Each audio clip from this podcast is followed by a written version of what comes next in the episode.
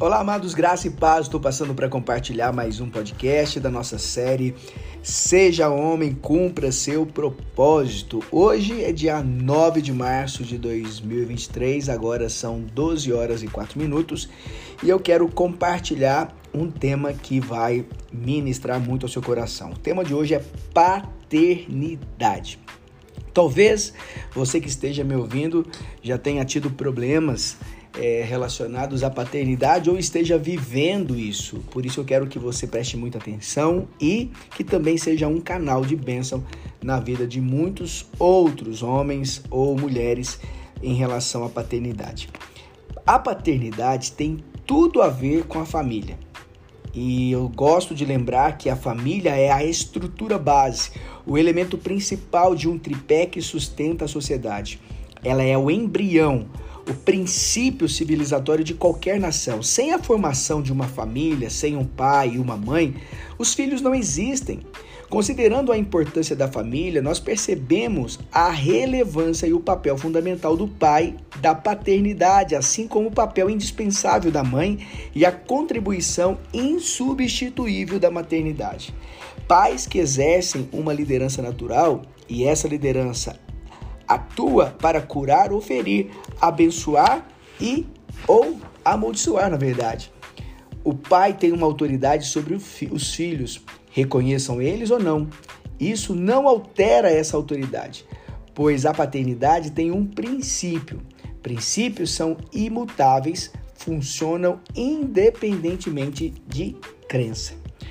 Assim como a identidade era dada pelo pai, o nome era fruto de uma decisão e escolha paterna.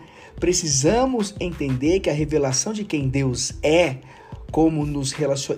como vai determinar como nos relacionamos com Ele. E essa revelação terá um impacto profundo em quem nós somos. É imprescindível entender quem Deus é e isso vai determinar qual vai ser o nosso relacionamento com Ele. Preste atenção nesses exemplos.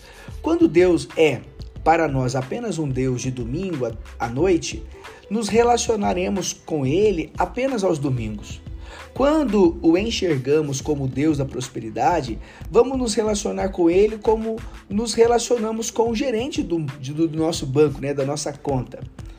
E por isso que nós precisamos ver quem de fato Deus é. Interessante que aquela passagem de Pedro, quando Pedro ele compreendeu isso e ele fala que Jesus era o filho do Deus Altíssimo, ele re recebe uma revelação da parte de Deus, está registrado lá em Mateus 16, versículo 13 ao 18. Ali ao mesmo tempo que ele descobre, né, que ele recebe a revelação de Deus de que Jesus era o Filho de Deus, Jesus responde para ele dizendo: Tu és, tu és Pedro. Então, a, quando nós compreendemos quem Deus é, nós recebemos a nossa identidade. A paternidade de Deus ela é maravilhosa, enquanto a paternidade terrena tem influência direta e muitas vezes negativa nos deixando feridos, machucados ou enfermos. Já a celestial, ela é saudável. Nós precisamos entender essa paternidade. Pedro compreendeu quem Jesus era. E assim ele recebeu uma identidade, recebeu uma identidade que vem de Deus.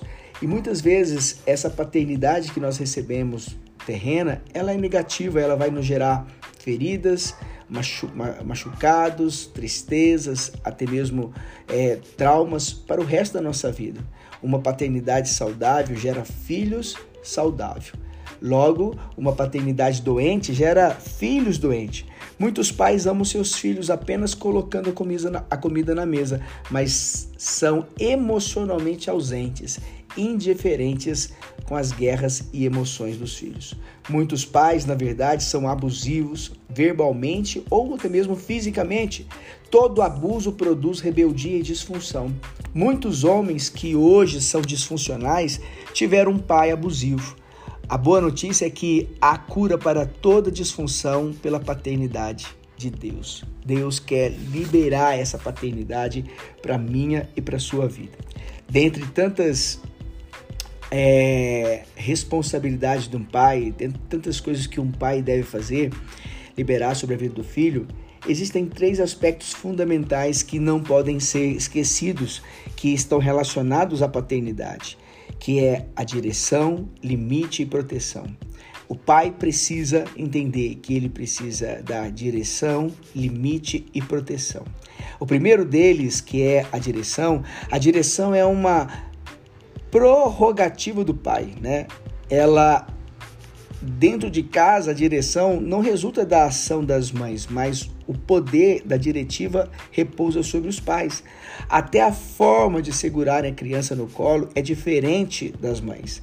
Não sei se você percebe, enquanto a mãe reclina a cabeça dos filhos em seu peito, os pais seguram os bebês posicionados, posicionando-os para frente, virados para frente, ou seja, ou acima dos ombros. Isso acontece isso não acontece por diferença de força física, mas porque é da natureza deles levantar e apontar para frente.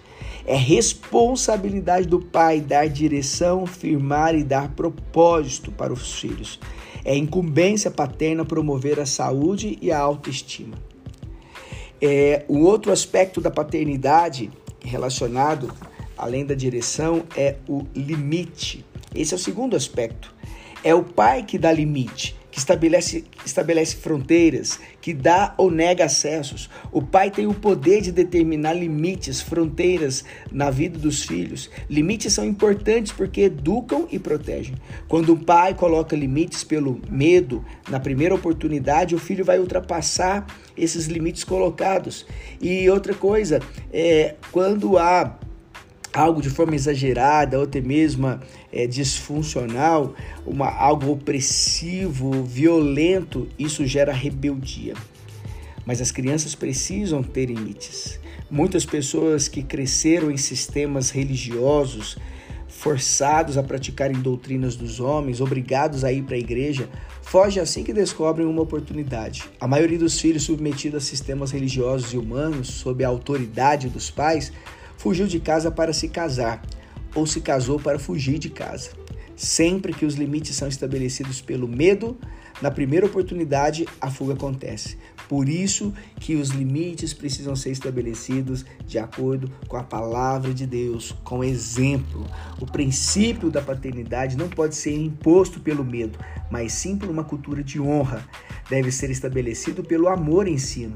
Pais precisam ensinar seus filhos para que saibam fazer escolhas, não a obedecer cegamente, mas a ter sabedoria ao escolher, a pensar e saber tomar decisões assertivas.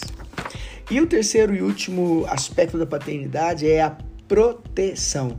Quando falo em proteção e segurança, gosto de lembrar que é importante que os filhos vejam em nós segurança, que eles tenham a sensação de que eles estão diante de um, de um pai que estende as mãos e que tem a condição de protegê-los, de evitar qualquer tipo de situação.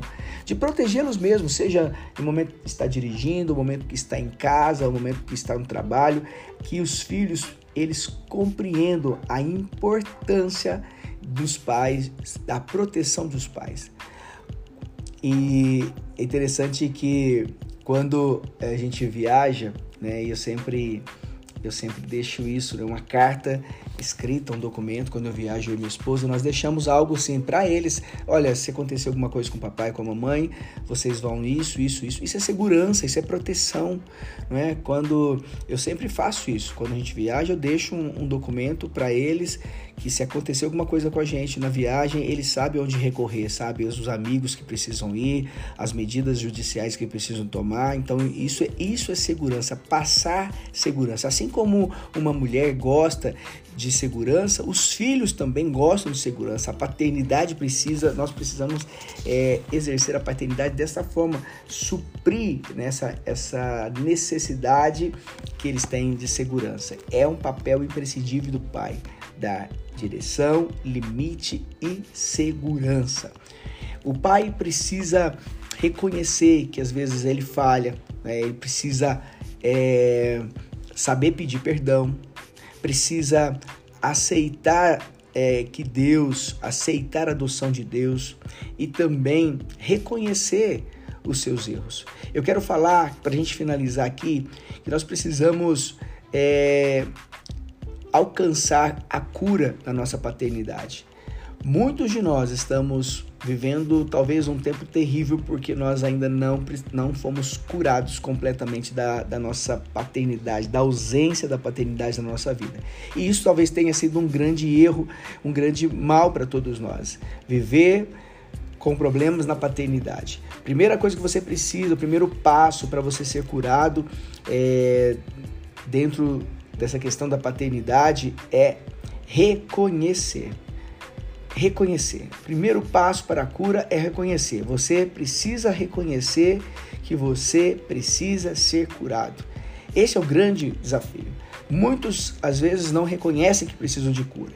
O primeiro passo é reconhecer que precisa de cura. O segundo passo é entender e perdoar os nossos pais, compreendendo que eles não poderiam dar aquilo que não tinham. Então, nós precisamos perdoar os nossos pais daquilo que eles fizeram conosco, às vezes de abusos, ou de maus tratos, ou de abandono, de rejeição. Nós precisamos perdoar. O primeiro passo é reconhecer que precisamos de cura, o segundo passo é entender e perdoar os nossos pais. Seja fazendo uma ligação, mandando uma mensagem no WhatsApp, indo pessoalmente, mas você precisa perdoar. Terceiro passo para a cura é pedir perdão. É necessário pedir perdão. É necessário, é imprescindível. E o quarto e último passo é aceitar a adoção de Deus, do Pai, né? Ele deseja adotar você para sempre dar a você um propósito, impor limites e oferecer proteção.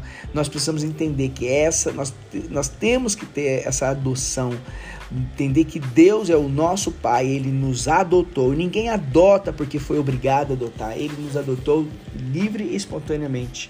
Por isso nós devemos entender que a paternidade de nós temos a paternidade de Deus. Por mais que a nossa paternidade humana, terrena, foi falha, a paternidade de Deus não falha. Não somos mais órfãos, pois o Pai nos adotou com a paternidade de Deus. Temos direção, limites, proteção e propósito, pois nele a nossa identidade está firmada. Que o nosso coração esteja aberto para isso, para começar um processo de cura que vai nos libertar de uma vez por todas de toda mágoa, de toda tristeza do nosso coração em relação à ausência ou excesso dessa paternidade nas nossas vidas. Amém? Que esse podcast tenha edificado a sua vida e você possa compartilhar também com muitas pessoas.